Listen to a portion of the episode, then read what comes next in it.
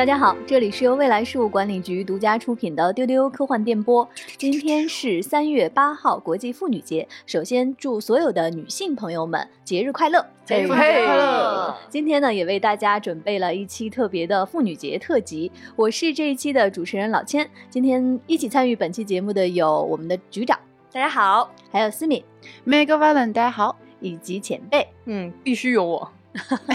大家还记得吗？在去年的妇女节，我们播出了一期影视作品中带给我们力量的那些女性角色的节目。嗯嗯，我们今年呢就想给大家在内容上做个升级，所以我们开了好几次策划会，就想着说我们再升级一下，聊一聊女性之间的友谊吧。哎哎哎呀！然后呢，就发生了这样的情况。嗯，我们说，那我们就从大 IP 开始挑吧，这样大家比较熟悉。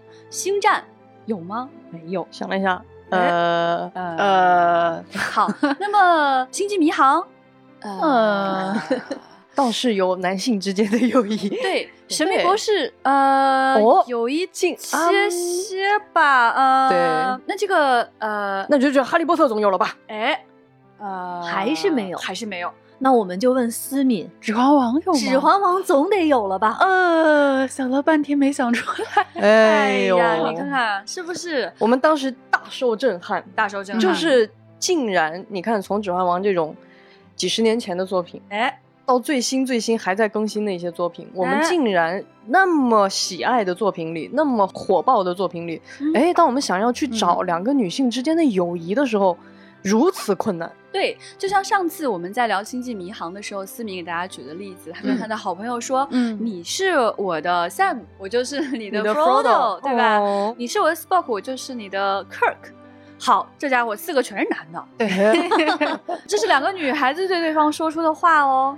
对，非常的遗憾，就是很难找到。”非常合适的例子。那在各种困惑的基础上呢，我们又发现了一个事情。对，这个事情就是，你看刚才说到的这些大 IP 的主角都是男性。嗯，是，基本上全是，也就只有我们星战最后确实是女主，也就只有我们神秘博士最近变成了女性，还遭到了很多老粉的反对。嗯，是的，对，嗯，尤其是那些哈，就是从小啊，你。真的很代入，很代入在看。嗯，你小的时候，当时没有意识到说这个主角是男的还是女的，没有选择的时候，你爱上了这个作品，你跟着主角一起成长，然后你就经历了很多很多里面他经历的事情，代入感是如此的之强。比如说像《哈利波特》这样的作品，嗯，到最后你发现原来我是男的呀，震惊了一下。对，一开始没感觉到这个差异，当他是个小孩子的时候，当他有一天突然开始谈恋爱的时候，你就觉得我好像不喜欢秋张。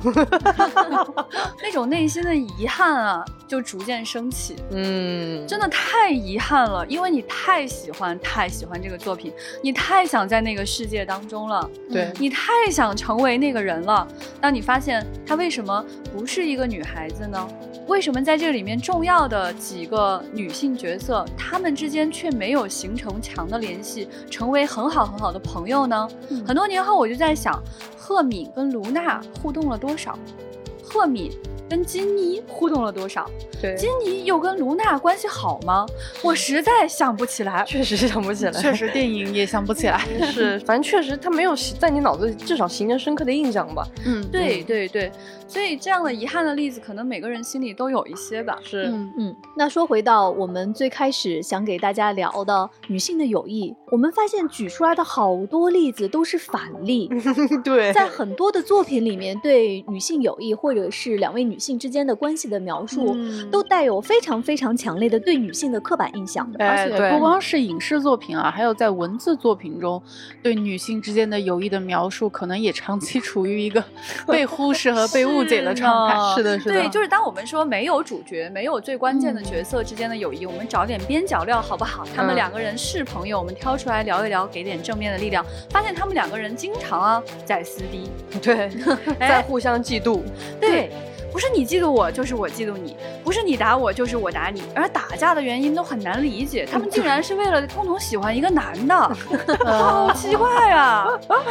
太好笑了，勾心斗角占了上风。嗯嗯，是的，竟然是因为觉得对方太美了，所以我好讨厌他。怎么会有这种事儿啊？他长得美，难道我不应该喜欢他吗？对啊，我觉得这个是蛮有趣的一件事儿。所以呢，经历了几次的策划会，我们绞尽脑汁之后。发现其实啊，还是有一些作品和有一些我们日常的感受，嗯，是完全能看到女性的友谊，或者是女性之间的关系有非常非常动人的闪光点。没错，嗯，所以今天我们就来给大家分享一下，在影视作品中、在书中，以及在我们的日常生活中，我们看到的那些有力量的女性之间的友谊或者女性的关系。嗯嗯。那我们首先就来说友谊这件事儿哈，呃，刚才我们说举例子，发现那些大的 IP 里面，就是正面描写或者是把这个女性友谊作为主角来描写的案例太少了。是的，但是。还是有一些作品，它表现了非常非常动人的两个女性之间的友谊。是的，其中一个例子呢，其实呢，虽然后来发生了一些不愉快的转折，但是前半段是非常非常动人的，就是我们的大女主 神奇女侠，哎，和他的好朋友豹女，嗯，哎，我就知道。局长举这个例子，应该会有一些朋友就会疑问说：他们最后不是大打出手吗？对啊，他不是 反派跟主角吗？他们不是一个嫉妒另一个吗？是这样吗？其实我觉得这个故事的开始不是想这样讲的。嗯嗯，这一次讲述故事非常的难得，也是一个女导演在讲这个故事。在过去的历史当中，在 DC 当中，其实没有很详细的描述过豹女是一个什么样的人，她的心路历程又是什么样的？是的。那这一次呢，是由一个非常知名的喜剧演员担任了。这样一个角色，他们两个人擦出了一些我们意想不到的日常生活中真的会出现的火花。他们是什么样的呢？他们是互相欣赏的人。对我看见了你身上的高贵的优点，我看见了你的美貌，我认同你的学历，我相信你的知识，我们之间有很多的共同话题可以聊。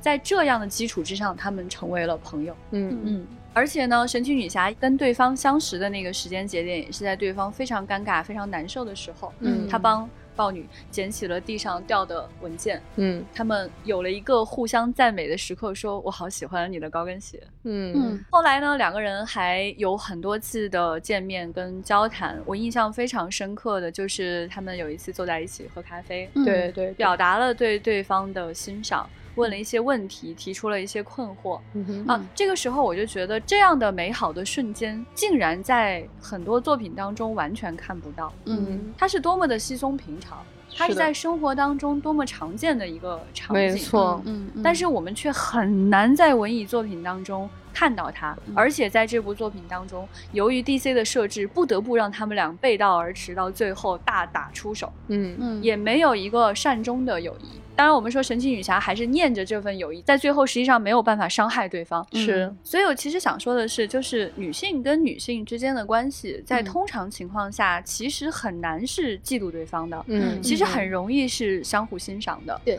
呃，很容易更细腻的看到对方的优点，更容易看到对方像一面镜子一样。嗯嗯，而不是说把对方的优点当做自己的敌人。嗯，当有的人这么去想的时候，实际上他出现了第三方。嗯，他们认为这两个人是要去争抢第三个利益，第三个存在，而这第三个存在，它往往其实是不存在的。比如说，一个站在他们之间的男性。在这个故事里就是不成立的，是不存在的。而这样的场景，其实在生活当中是更常见的、更多出现的。没错，嗯，其实我们在之前有一期神奇女侠的节目讨论过这个问题，就是在这一部电影里，豹女对神奇女侠其实并不是一种传统意义上的，因为你比我强大，然后我嫉妒你，我走向了黑暗。其实对于豹女来说，她真正想羡慕的是神奇女侠，不是她这个人个人，她其实真正催生她那种带有很强的负面力量的，其实是她想要。达到这样的一种能够超越社会对女性的限制的那种比通常的女性更高阶的那种安全感、那种掌控感，这个东西在现实生活中的女性是几乎不可能拥有的。嗯，大家如果有兴趣，可以去听一下我们那期节目，其实对这个问题有挺深刻的分析。所以，虽然在这个例子里，那很多人可能仍然认为他们是很刻板的，就女性之间互相嫉妒然后撕逼了。但是其实我觉得不完全是这样的。对，所以在很多的作品里面，刻板描写两个女性之间的友谊或者友情的交往，会涉及到很多的嫉妒啊、互相猜忌、勾心斗角。其实我觉得是这些创作者他们没有看到当代女性她对自己的认知的那种自信。是的，是的。她还在很狭隘的认为女性需要获得认可和赞美是需要来自他者。嗯，其实当代很多女性是能看到自己身上的优点，并且愿意去赞美对方身上的优点。没错。至少在我们生活中的现实中就是这样，没错。所以说，这也是为什么当我们看到有那么多被塑造出来我们特别不理解的那些友谊的时候，我觉得是他并没有看到现实中真正的女性是什么样子。我能想到一个特别真实的描写女性友谊的例子，是在动画片里面，是那个叫《狼行者》的那个动画片。哦，超喜欢，超喜欢。我能想到一个画面，就是呃，女主跟那个小狼女，就是那个橘黄色头发的那个女孩，她们第一次见面的时候，她们坐在一个。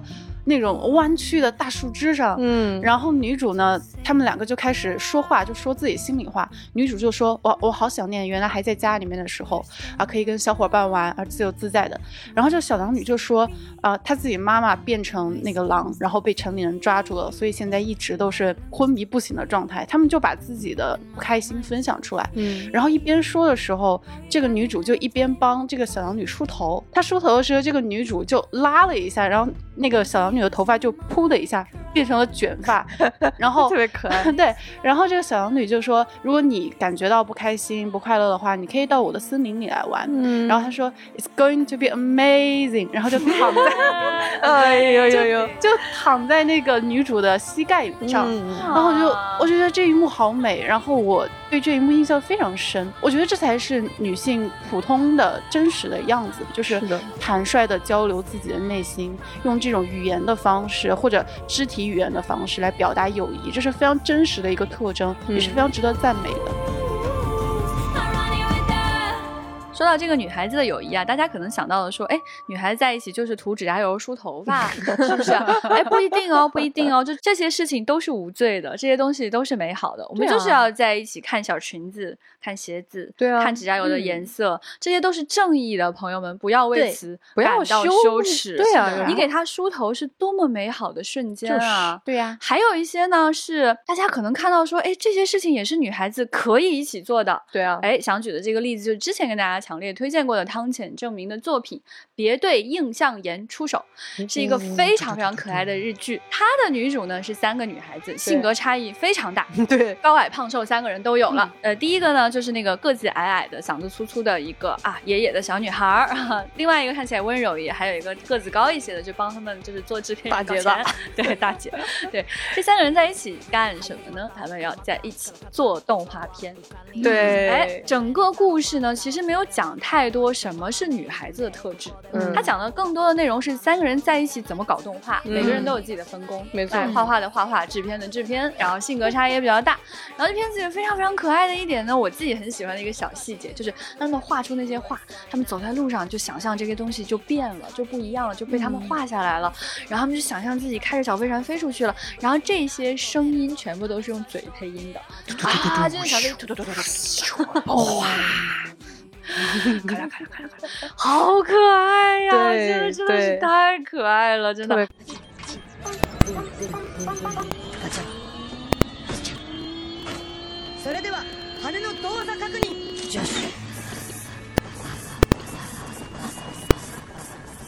所以这个故事我很喜欢的其中一个原因呢，就是说，当你把这个主角拿出来看的时候，很多人都以为说你讲的是三个男孩子的故事吗？不是哦，他讲的是一个普普通通的中学社团的三个女孩子的故事。嗯，真好。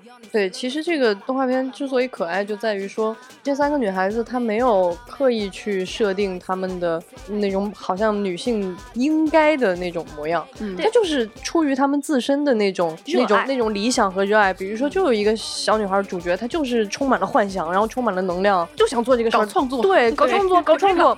然后他们那个莫名其妙加入的那个大姐大，就是因为她不得不加入一个社团，然后她也没地方去，她说，哎，对，就这儿吧。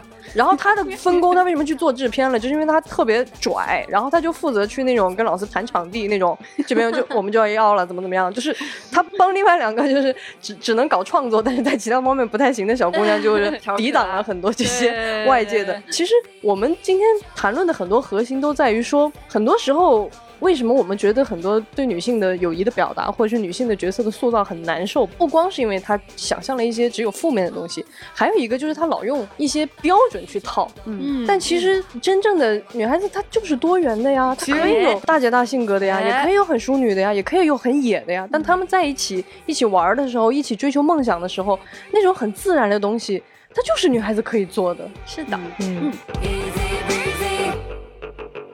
关于表现这样女性友谊的作品，其实还有几部，比如说像《末路狂花》，像《破产姐妹》，嗯，也都推荐大家去看。嗯，那我们刚才说到的啊，就是大家理解的一般意义上的友谊，就是朋友嘛，他们在生活中是好朋友。是。那其实我们在做这些内容梳理的时候，我们发现啊，比如说两个女性，她们之间有一些非常有力量的关系和连接，嗯，它可能并不是来自于我身边的好朋友。是的，是的，是的。而且很多时候，它甚至是来自于那些萍水相逢的陌生人。没错，嗯。这个其实就非常非常有意思了。对，其实为什么那天会聊到这个事情，是因为我之前看到过一个非常打动我的。一个社会实验，有可能有朋友在微博上看见过，就是当时他们做，大家知道吗？做社会实验，就他会设置一个情景，然后去跟拍一些路人对此可能会产生的反应。然后他当时做的那个情景就是，呃，让一个小姑娘，因为当女孩子第一次来月经的时候，她可能不是很理解，或者说没有提前能够做一些呃措施，然后会把裤子染脏，就是一个其实在生活当中很多女孩子会很焦虑，而且会真的都可能会有经历过的一件事情，就是这样一个设置。然后那个小姑娘穿着。校服，然后裤子有一点脏，然后就看路人如何来反馈。然后在他后来收集下来的这个反馈里，就是要么就是大家没有看见，但是几乎所有看见了的女性，不管她是年轻的还是年长的阿姨，都选择去帮助这个女孩子。然后大家的处理方式都是带她去洗手间，然后帮她先用衣服围在腰上，然后给她买卫生巾。然后甚至给他买热的饮料，给他买就是热巧克力等等的，就是大家都会用一些非常非常很简单的这种充满善意的行动去帮助他。但是在这个最基本的帮助背后，其实有一个小的细节，我当时特别特别的打动，就是有一个姐姐，她不光带他去洗手间给他买卫生巾，她还跟他非常非常。温柔的，然后带着喜悦的告诉他说：“这是好事情，因为大家知道，其实月经羞耻是一个大问题，是的，嗯，是一个大问题。你就能感受到这种善意，就是当这个女孩子第一次经历了自己的身体的变化的时候，她收到的第一个反馈，如果是一个如此正向的，告诉你说这是你身体在长大，在变得很好的一件事情，你其实后面就不会产生那样的，是的，那种羞耻的感觉。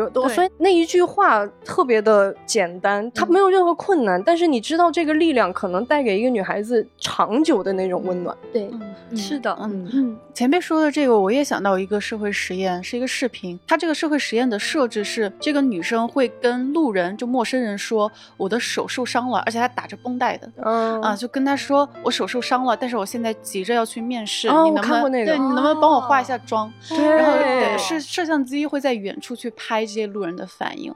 对，然后我看到那个视频，就是每一个女性，她们第一反应就是很自然，而且很轻松的坐在路边上。那那就开始吧，就开始了，然后他们就会开始聊天，说，哎，你是什么面试呀？几点啊？来得及吗？你的手是怎么受伤的？就这种交流的这种特别显著的特征。然后接下来他们会赞美，就是啊，你你长得真好看，你不用化妆也好看。一边说还一边说，还是一边给他化妆。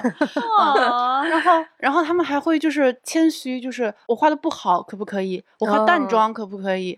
我不会画，能不能让我朋友来帮你？嗯，然后。呃，这个对这个小姐姐，她会说，嗯，自己是不小心从楼梯摔下来的，然后其他人就说那很痛，那你很不容易，你还要去面试。就这种强烈的跟对方共情，对，然后哇，我真的觉得特别特别感动那个视频，对，然后就是很多小姐姐她们还会特别仔细的去问，是你喜欢什么样的口红，我帮你画，啊，然后画好之后呢，因为是最近的那个视频，所以画好之后，那些小姐姐还会给这个女生把口罩给戴好，然后理一理她的头发。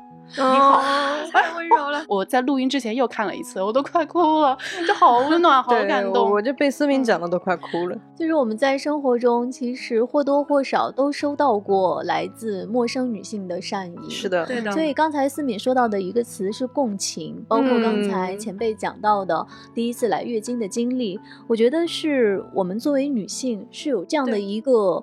生命经验的一个感知，是的，是的，是因为基于这种感知，所以我们有一种身份认同，是的，所以更能明白说，在这样的一种情况下，你能伸出援手，然后呢，你给人一个正向的赞美有多重要？是的，是的，是的。其实这些生命经验说白了，都是一些 由痛苦和不悦累成的生活经验，没错，没错。而这样的生活经验，让我们更谦卑，更愿意帮助。更能够体会当时的处境，没错，所以才会说出那样的话。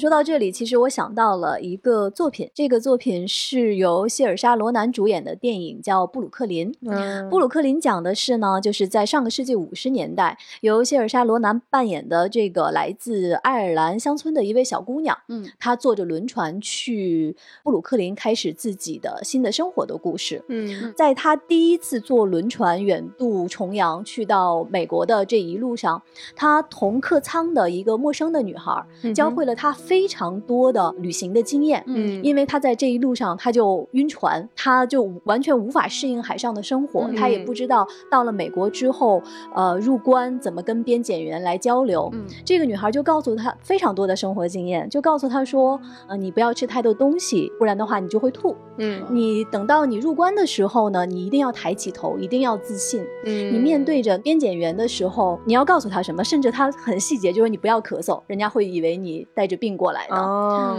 当然了，他在接下来在纽约经历了自己的很多的一系列的生活之后，他再次返乡，然后他返乡再次回到布鲁克林的那条船上，他遇到了一个陌生的女孩，嗯哼，他把自己的这些生活经验全都告诉了这个女孩。哦，那个陌生的爱尔兰姑娘问他说：“你是要去布鲁克林吗？那是一个什么样的地方？”然后希尔莎罗南演的小姑娘告诉他说：“你从现在开始，你记住不要吃太多的东西。”不然你会吐的。嗯，你在入关的时候，你一定要抬起头。他把这些所有的生活细节很无私的传给下一个他不认识的女孩的时候，你会知道说，在陌生的女性之间，这种经验的传递有多温暖。嗯，啊，我鸡皮疙瘩都起了，好温暖啊！就是把美好一一次又一次的传递下去，而且是尤尤其是刚才我说到，他其实中间从纽约回到家乡，他经历了很多不愉快。是的，他毅然决定说，再一次要回到纽约开始自己的生活的时候，他遇到。到了一个新的女孩。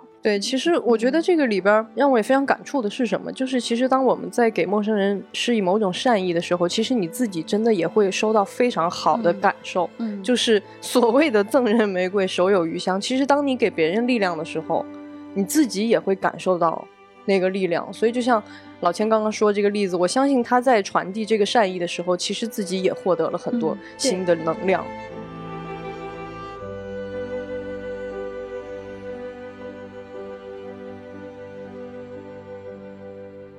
其实啊，我们大家发现，在我们的生活中，包括在我们看到的作品中，有好多好多不同身份的女性之间的关系。嗯，你可能不能把它定义为友谊，没错。但是呢，她们也不是陌生人。嗯，可是，在各种复杂的关系中，都有非常非常动人的，能够给到我们力量的地方。对，没错。我就想起来，小时候我特别爱看一部电影，叫做《蒙娜丽莎的微笑》，是茱莉亚·罗伯茨演的。嗯，我小时候。喜欢看这部电影的原因，是因为里面美女太多了，从小就喜欢漂亮的。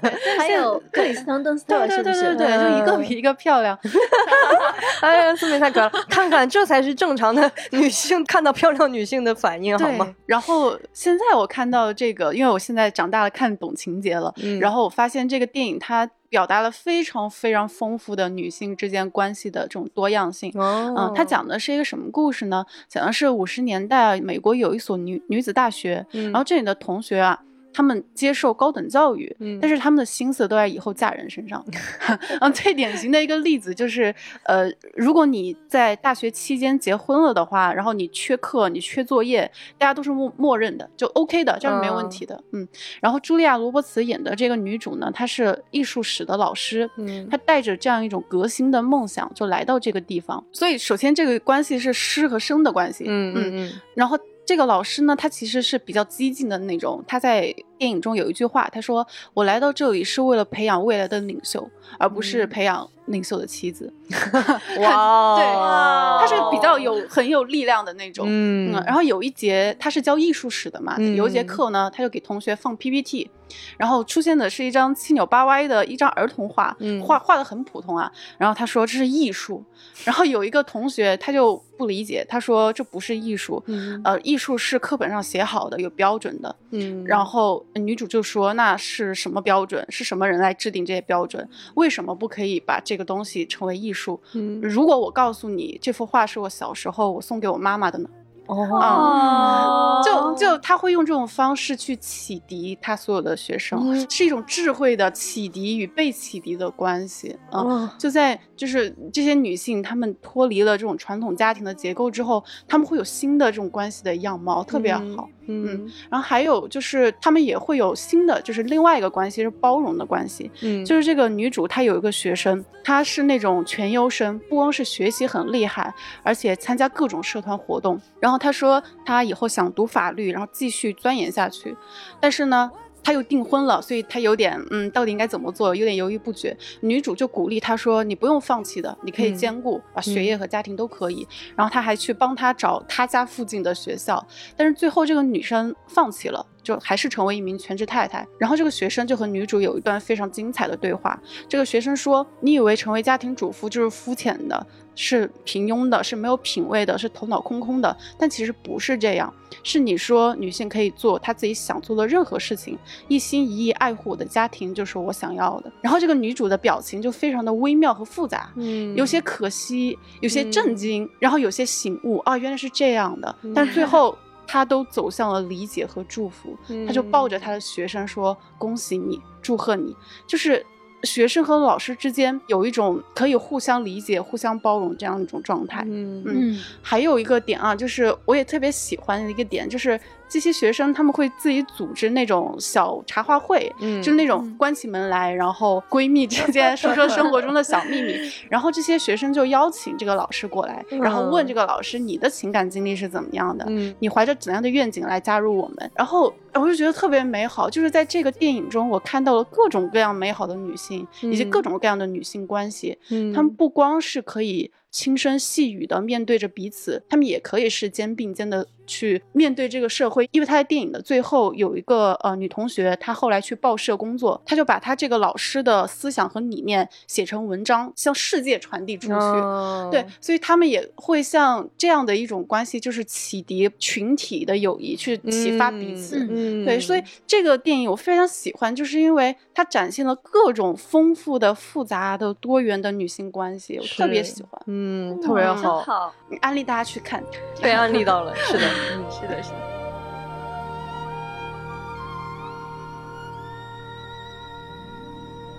其实女性之间的这种关系和互动，哈，刚才局长在最开始的时候讲神奇女侠。这个启发了我，哎，让我想到前段时间在冬奥会的时候，嗯，我看到的一个消息，这个大家应该也关注了，就是俄罗斯的花滑运动员特鲁索娃，嗯，她。和神奇女侠的扮演者盖尔加朵的一个微博上的互动，嗯嗯，其实这个互动啊，前面有一个小小的前情，就是在今年北京冬奥会的花滑的表演滑上面，呃，特鲁索娃她是。穿成了神奇女侠的样子，嗯，她是配着神奇女侠的专属 BGM，对原声音乐，滑了一段非常非常特鲁索娃的一段动作。我为什么说非常非常特鲁索娃呢？这个是呃想给大家再介绍一下，因为特鲁索娃一个小姑娘，她可以跳四周跳，嗯，但是呢四周跳是一个非常难的动作，它需要非常高的力量，对，才能完成。在之前呢一直都是男性运动员做的一个动作。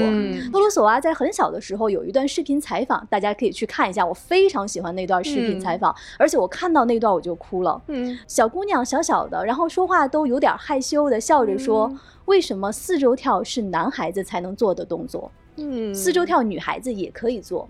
我要做世界上第一个能跳四周跳的女孩子。哇，所以就是这样一个特别有力量的一个小姑娘，完成了这样一套特别棒的动作。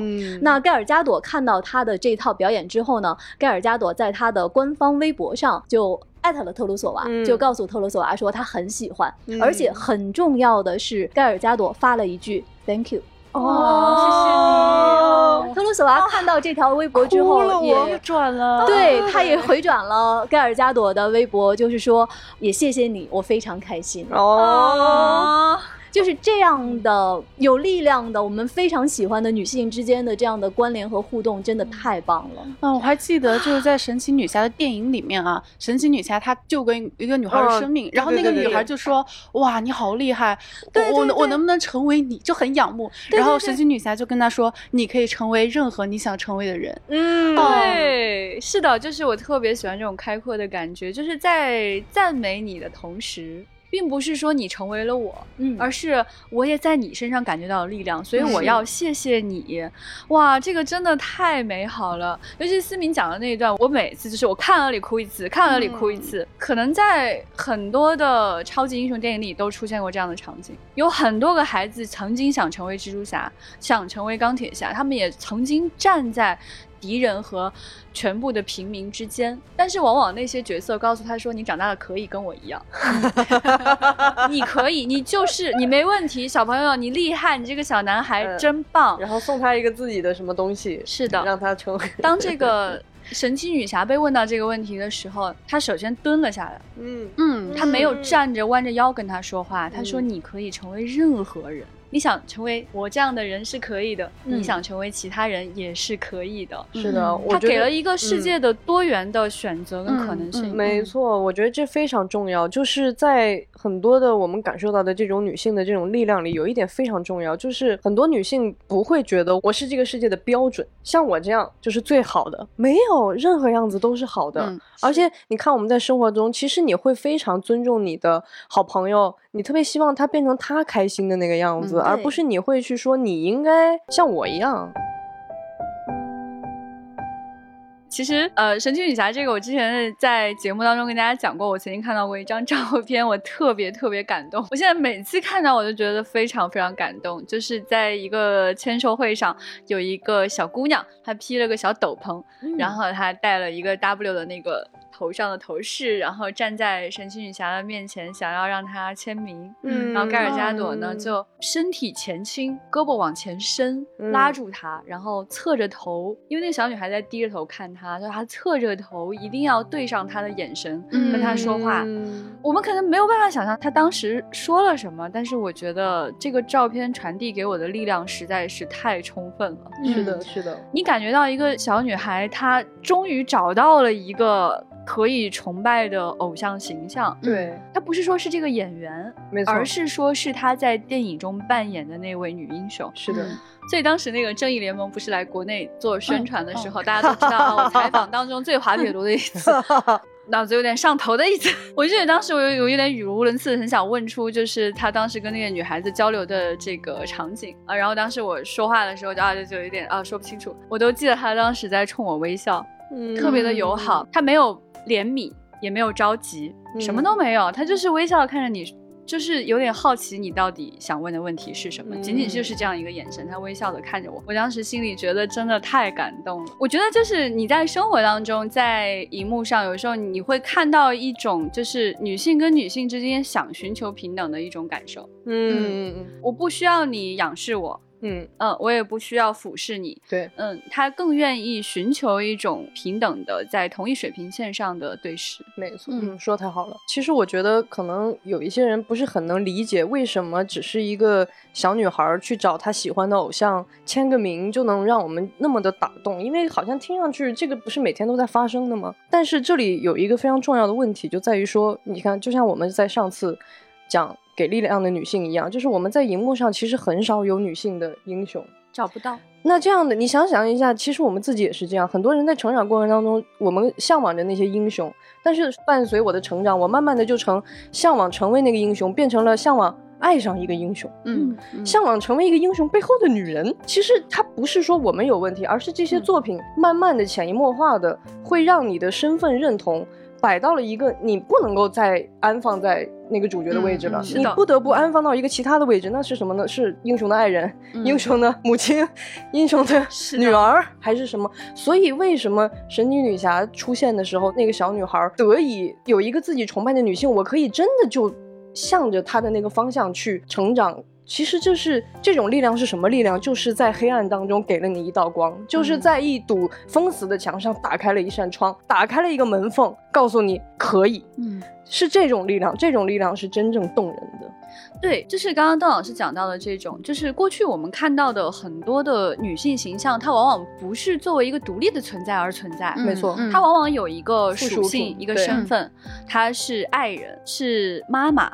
是姐姐，或者是妹妹、女儿，呃，女儿 对之类的。他们要不然就是被拯救，要不然就是负责尖叫，要不然就是 负责牺牲。哎呀，我觉得从另外一个角度，当你把一个女性她的付出和她的努力归结为她是一个母亲这样的身份的时候，我觉得其实是你。在某种程度上否定他的努力，没错，没错。我举个例子吧，嗯我前段时间啊，哦，还是一个体育的例子。嗯，前段时间中国女足获得了亚洲杯的冠军，大家可能都看了那场比赛，在零比二落后的情况下，他们最后三比二反超获得了冠军。我看了一个女足主教练水庆霞的专访，当时记者就问她说，在上半场零比二落后。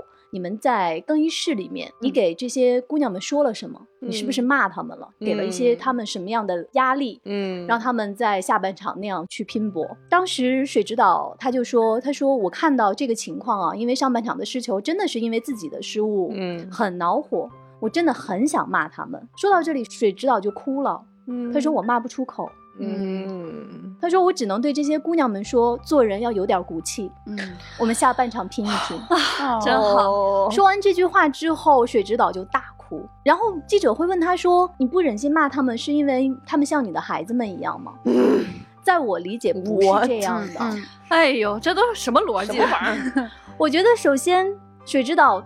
他特别能够理解，就像刚才冬韵说的，当有人在黑暗中的时候，你想想那帮姑娘们，她们零比二落后，那会儿就是她的至暗时刻了。对啊，他知道在至暗时刻，你给人一份善意、一份鼓励有多重要。是的，同时他肯定也知道他自己年轻的时候作为球员，他所经历过的所有的为难。嗯，所有的不容易，所以他知道在那个时候，他得到一份鼓励，一份温暖的赞美有多重要。嗯嗯，而如果你仅把它理解为说是一种出于母性的本能，我觉得就是在否定他的付出和善良。没错，是的，就是在这种情况下，他把一个独立的人当做了一种身份。没错，他其实打消了这个人独立的存在。对，而且在这个时候呢，令人感觉非常悲凉的是，女性与女性之间的关系，这种美好的关系。只能是母亲与女儿之间的关系吗？其实不是的，当然，它有各种各样的关系，它是非常复杂的。所以，如果仅仅把它最后归结到说，只要我对你好，我就是你妈，这简直是不可思议的逻辑。对，我觉得这个逻辑就是你把它会。简单粗暴的归结为应该和不应该的逻辑，对。而当你把一件事情化为应该的时候，其实就是你没有承认它的价值。没错，对，是的，女性不需要把友谊变成异性恋爱情、婚姻以及母亲身份的一个附属品。没错，我们完全可以因为个人情感，还有从事同样有意义的工作，用这种羁绊而连接在一起。我就想说，其实我挺惊讶的，因为我没有看过这段采访。我问千老师，我说问这个问题的人是男的。还是女的，是结果。千老师告诉我说是一位女记者，所以我今天其实蛮想说，就是我们这个节目不是针对男性的节目，真的不是，真的不是。你们不要误会，真的不是，确实不是，因为确实在生活当中哈，就是我觉得呃想的非常明白的男性还是非常非常多的。哎，比如坐在我们旁边的老麦啊，正在帮我们录音啊，想的特别明白。然后有的时候呢，其实一些逻辑上很难理解的问题来自于女性。我经常被人问到这个问题，也许。在电波那头的你可能也遇到过很多很多次，嗯，就是有没有很多人问你，女孩子为什么要喜欢科幻呀？你们想一想，你们再想一想，问出这个问题的人是谁？嗯。是谁？是一个男性还是一个女性？啊，这里面很有可能这个比例是挺均等的。对，所以今天这个节目其实我们也是非常希望所有的性别可以听得到。嗯，是的，是的。小猫咪是给每一个人听的。小猫咪、外星人什么的都可以。其实有很多女性，当她们在理解彼此、认同彼此或者给出善意的时候，都有一个前提是基于她们某些共同的伤痛，嗯，她们某种共同的苦难，或者嗯，没有苦难那么夸张，但是一定是一些在生活中看上去似乎很小的事情，但是你确实感受到了某种负面的情绪或者负面的伤痛，但你难以启齿的时候，但是当你看到另一个人遭受了同样的问题的时候，你一定会。站出来，你一定会感受得到那种东西。我这里想给大家分享一个我强烈安利给所有人的一个美剧，叫《大小谎言》（Big Little Lies）。对，很好的剧。这个剧太好了，这个剧太好了。它好到什么程度啊？就是它一上来呢，你就觉得那种刻板印象就来了，就是带带着刻板印象进的啊。哎，在一个美国的海岸边的一个城市，哎，中产阶级的几个中年女性，然后呢，孩子上学，他们每天在意的就是这种传说。中的撕逼啊，就是我一定要在各方面都压你一头啊！我比你有钱，哎，我要比你精致，哎，你是家庭主妇吗？哎，我有工作，哎，就是 大大小小这种生活里的鸡毛蒜皮的事情，非常鸡毛蒜皮，非常鸡毛蒜皮。然后你甚至在开头，你都会觉得你们这些。中产阶级干嘛呢？太无聊了，就感觉在前面一直在演他们的勾心斗角，感觉是个宫斗戏。对，但是在这个宫斗戏之外，这个剧其实一上来就铺设了一个巨大的悬念，那个氛围，这个片子的拍真的拍的太好了，一个导演很厉害，那个巨大的悬念一直充斥在他们的关系里，就是有一起命案的发生，但是我们不知道死的人是谁，也不知道到底发生了什么。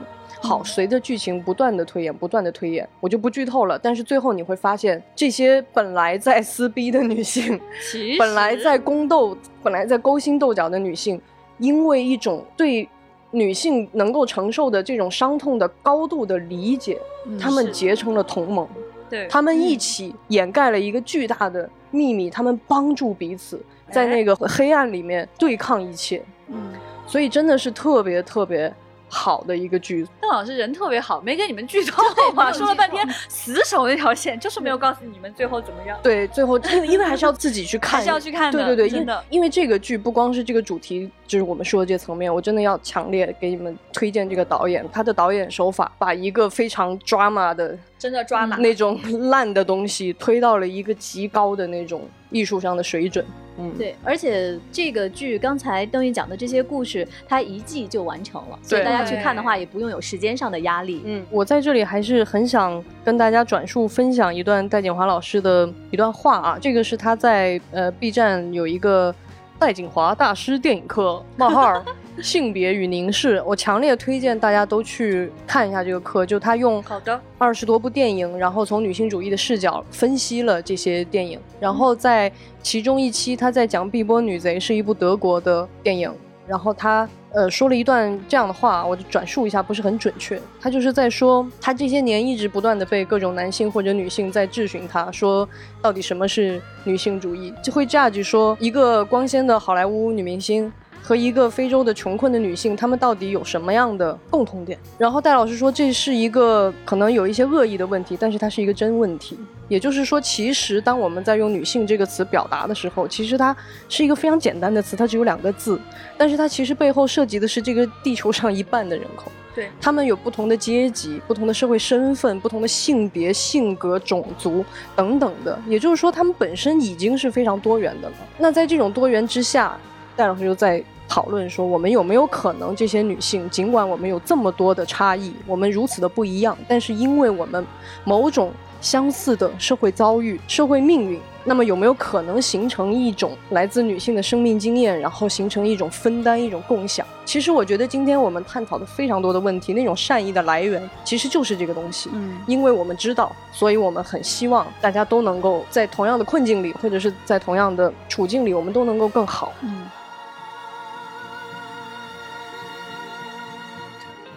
我们今天想跟大家分享的内容就是这些了啊！给大家留一个互动的话题，这个话题是你在哪部作品里面看到过特别打动你的女性的友谊，或者你在生活中感受过哪些非常非常有力量的女性的关系？欢迎大家在我们节目页面下方的评论区来给我们留言，也欢迎大家加我们接待员的微信 f a a 杠六四七，进我们丢丢的粉丝群，一起参与接龙讨论。我其实觉得咱未来局，咱就是说，哎，绝对是一个 充满了呃女女性之间的正能量。对，我经常会觉得说，就是未来局里面的所有人都是很喜欢科幻。然后这些人其实你会觉得说他很有共性，其实他的差别非常非常大。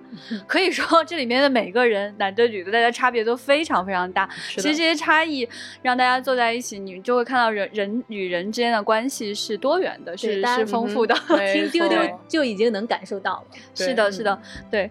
而且我们会有一个非常体贴的假期，会有一天的姨妈假。如果你感到不舒服，没有办法上班的话，你就可以请假。哎，所以说到这里，欢迎大家给我们投那个简历啊，hr at faa 二零零一点 com。哎，如果没有记住的话，也可以找我们接待员来问一下哈。因为有的时候在面试的时候啊，跟对方讲说我们其实会有一天姨妈假期，对方往往感到格外惊讶。是的，是的，是的，我也发现了，所有的人都会特别的惊讶，说怎么还有这种事儿呢？很惊喜，很惊讶，然后对方的表情往往非常的啊，然后你每次对你每次看到他那样反应的时候，你就又觉得，哎呀，是的，欢迎大家投简历到 hr at fa 二零零一 dot com。拜拜，再次拜拜，拜拜，拜拜，拜拜。